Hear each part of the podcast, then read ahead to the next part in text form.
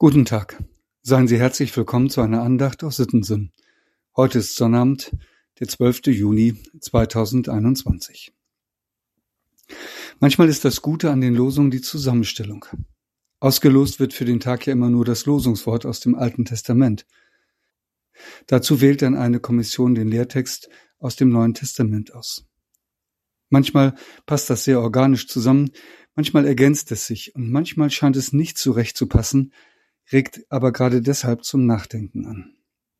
Genauso geht es mir mit der heutigen Losung und dem dazu ausgesuchten Lehrtext, aber von vorne.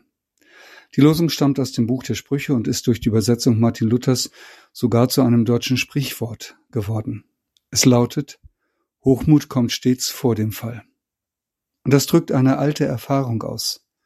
Selbstüberschätzung, das Herabsehen auf andere, der Dünkel, mehr und besser zu sein als andere, All das geht auf Dauer nicht gut. Und jede und jeder von uns kennt bestimmt Menschen, denen es so ergangen ist. Mir zumindest fallen Menschen ein, die die Nase so weit nach oben getragen haben, dass es kaum auszuhalten war. Aber irgendwann mussten auch sie merken, dass sie ihre Schwachstellen haben. Zum Glück, so denke ich oft, geht Hochmut nie lange gut. Hochmut kommt stets vor dem Fall, meint, Achtung, wenn einer hochmütig ist, wird das Leben selbst ihn schon bald wieder auf den Teppich holen. Das Buch der Sprüche im Alten Testament drückt es noch drastischer aus, und das ist unsere Losung. Wer zugrunde gehen soll, der wird zuvor stolz, und Hochmut kommt vor dem Fall. Sprüche 16, Vers 18. Soweit, so gut. Interessant ist nur, dass ich und wahrscheinlich auch viele andere den Hochmut gerne bei anderen wahrnehmen und nicht bei mir selbst. Hochmut als negative Eigenschaft entdecke ich in erster Linie bei anderen. Und dann fällt mir immer auch gleich das Bibelwort dazu ein.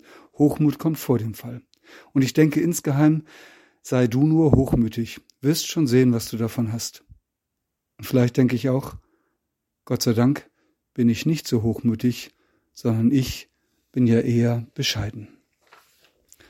Und nun kommt es. Genau dieser Gedanke ist auch schon wieder Hochmut. Darauf will der Lehrtext den Blick lenken, der auf den ersten Blick so gar nicht passt. Was siehst du den Splitter in deines Bruders Auge, aber den Balken im eigenen Auge nimmst du nicht wahr. Lukas 6, Vers 41 steht das. Übersetzt für unseren Fall, Bevor du dich über den Hochmut mokierst, den du vermeintlich bei anderen entdeckst, denke erst einmal über dein eigenes Verhalten und deinen eigenen Dünkel nach. Und wie kann man sich gegen Hochmut wappnen? Eine einfache Methode ist, sich mit den Augen Gottes zu sehen. Und der hat ja viele Kinder, nicht nur mich. Schwestern und Brüder sind mir an die Seite gestellt, mit guten Gaben versehen wie ich, von Gott geliebt wie ich. Wer mit diesem Bewusstsein durchs Leben geht, der ist zumindest ein wenig vor dem Hochmut gefeit. Ganz werden wir den Hochmut aber wohl nie aus unserem Leben verbannen können. Und dann werden wir fallen. Das ist schon mal klar. Aber das ist dann auch eine gute Übung. Und vor allem ist es gut zu wissen, dass Gott selbst im Fallen treu ist. Er ist ja unser Vater. Das hilft und macht Mut, aufzustehen und weiterzugehen. Als Kind Gottes. Ich lade ein zu einem Gebet. Lieber Vater im Himmel, ich bekenne dir, manches Mal denke ich von anderen schlecht. Ich sehe Dinge bei ihnen, die nicht gut sind. Ich sehe Dünkel und Eitelkeit, Hochmut und Selbstüberschätzung. Und dann vergesse ich ganz, dass es das alles auch bei mir gibt. Vergib mir diese Vergesslichkeit. Und wenn ich falle, hilf mir auf. Darum bitte ich dich, lieber Vater, für mich und für andere.